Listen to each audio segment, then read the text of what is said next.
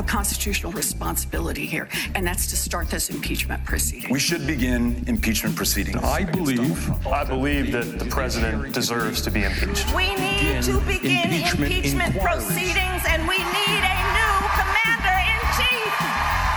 Das waren unter anderem Elizabeth Warren, Bernie Sanders, Pete Buttigieg und Kamala Harris. Allesamt sind sie Präsidentschaftsanwärter der Demokratischen Partei in den USA und zum Teil seit neuestem Befürworter einer Amtsenthebung von Donald Trump. Und damit spiegeln sie eine Meinung wider, die seit der vergangenen Woche immer mehr Leute in der Partei vertreten. Doch was war geschehen? Der Mueller Report ist mittlerweile seit gut zwei Monaten draußen. Die Rufe nach einem Impeachment wurden aber erst jetzt richtig hörbar. Warum? Darum geht es heute bei Politik mit Schwung. Ich bin Gregor Schwung.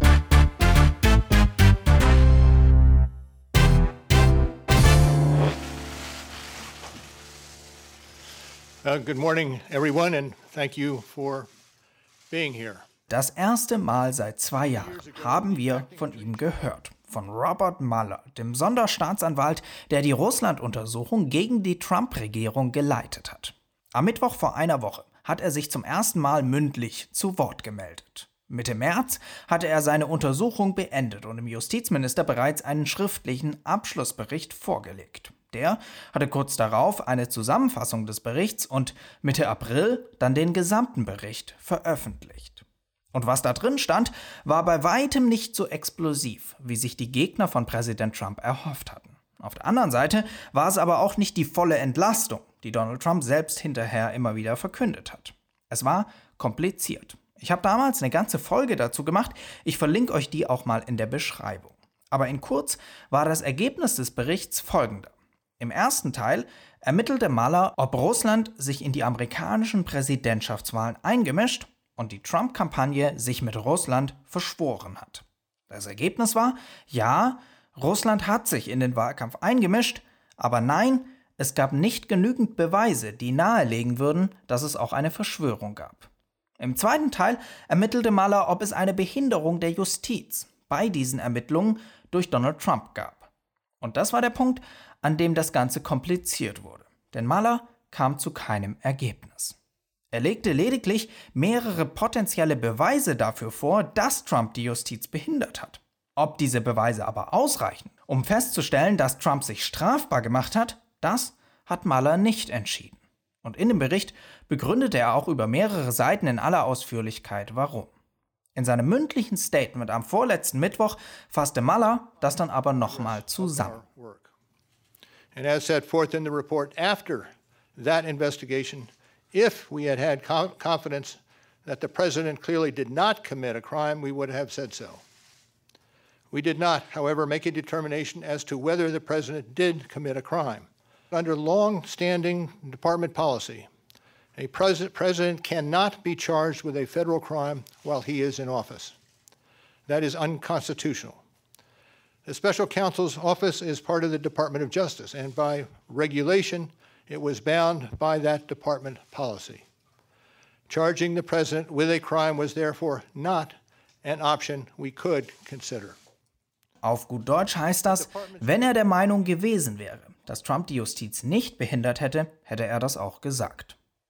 Dass Trump die Justiz behindert hat, ist die logische Schlussfolgerung, die Mueller aber nicht gezogen hat, weil man einen amtierenden Präsidenten nicht anklagen kann. Das ist natürlich nichts Neues, das steht genau so auch in seinem Bericht. Aber nach dessen Veröffentlichung hielten sich die Stimmen auf der demokratischen Seite, die nach Trumps Amtsenthebung riefen, noch in Grenzen. Die Sprecherin des Repräsentantenhauses und quasi die Oppositionsführerin Nancy Pelosi ließ damals verlauten, Trump sei es nicht wert, des Amtes enthoben zu werden. Und die offizielle Linie der Demokraten war, wir führen einfach die normalen Untersuchungsausschüsse durch und hoffen, dem Präsidenten dadurch zu schaden. Aber Mueller wurde an einer Stelle in seinem Statement deutlicher als in seinem schriftlichen Bericht. Denn dass das Strafrecht es nicht erlaube, Trump anzuklagen, sei noch nicht das Ende der Fahnenstange. And second, the opinion says that the Constitution requires a process other than the criminal justice system to formally accuse a sitting president of wrongdoing. Und dieser Satz wird von den Demokraten jetzt als wortwörtliche Aufforderung verstanden, das von der Verfassung vorgesehene Amtsenthebungsverfahren einzuleiten. Auch wenn das in der Sache so natürlich in dem Bericht auch zu lesen war, kocht die Debatte darüber jetzt in Washington hoch. Ein Großteil der Präsidentschaftsbewerber sprachen sich mittlerweile dafür aus und der Druck auf Nancy Pelosi steigt.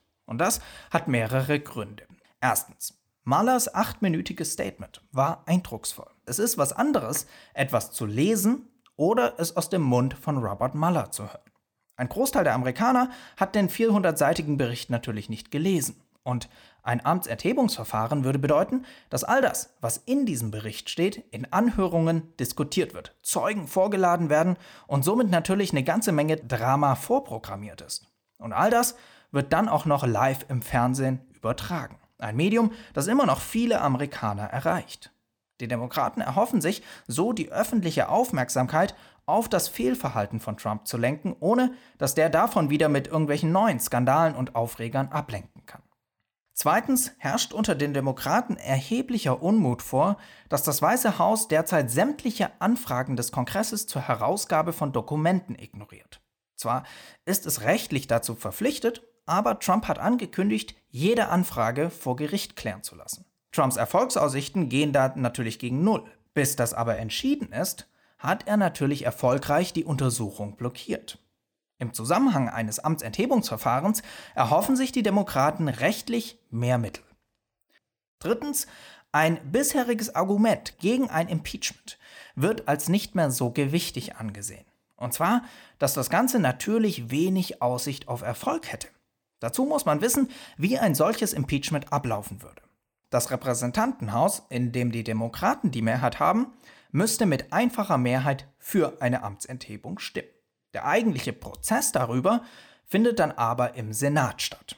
Dort haben die Republikaner die Mehrheit und der Senat müsste dann auch noch eine Amtsenthebung mit einer Zweidrittelmehrheit bestätigen.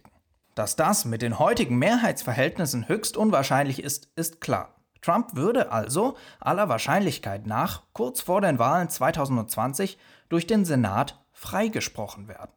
Aber die Befürworter eines Impeachments bei den Demokraten argumentieren jetzt, dass am Ende der Wähler 2020 der Richter sein wird und außerdem auf die Art und Weise alle Republikaner zu einer Ja- oder Nein-Aussage gezwungen werden, ob sie Trump jetzt freisprechen oder nicht.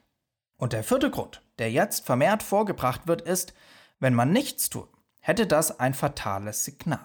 Das Amtsenthebungsverfahren wird sozusagen zur Prinzipienfrage auserkoren.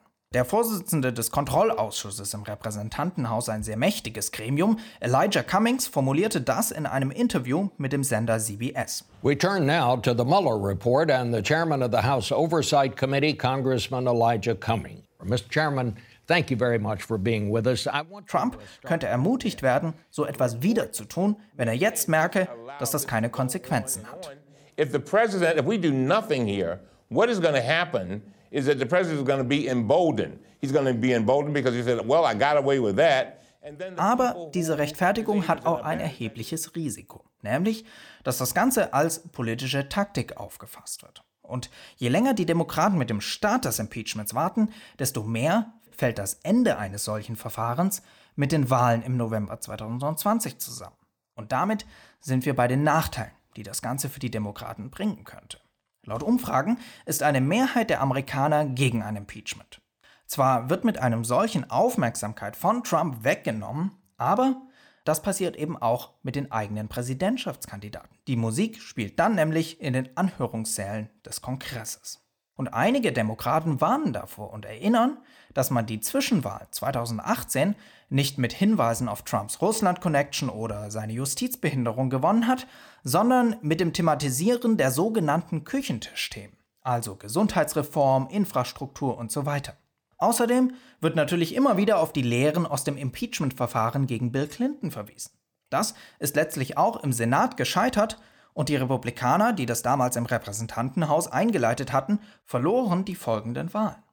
Okay, fassen wir das Ganze mal zusammen. Seit dem Statement von Robert Mueller wird das Lager der Impeachment-Befürworter unter den Demokraten immer lauter. Mittlerweile sind es nämlich nicht nur die üblichen Verdächtigen auf der progressiven linken Seite der Partei, sondern immer mehr Moderate gesellen sich dazu. Mit Justin Amash forderte dann auch noch der erste republikanische Abgeordnete eine Amtsenthebung. Die Argumente dafür sind klar. Das Ganze würde die mediale Aufmerksamkeit auf Trumps Fehlverhalten lenken. Und, wie ein ehemaliger Obama-Berater gesagt hat, den Mueller-Bericht live im Fernsehen zum Leben erwecken. Außerdem würde es den Demokraten mehr Mittel in den Untersuchungen geben, republikanische Senatoren müssten Position beziehen und nichts tun würde Trump ermutigen, weiter Regeln zu missachten.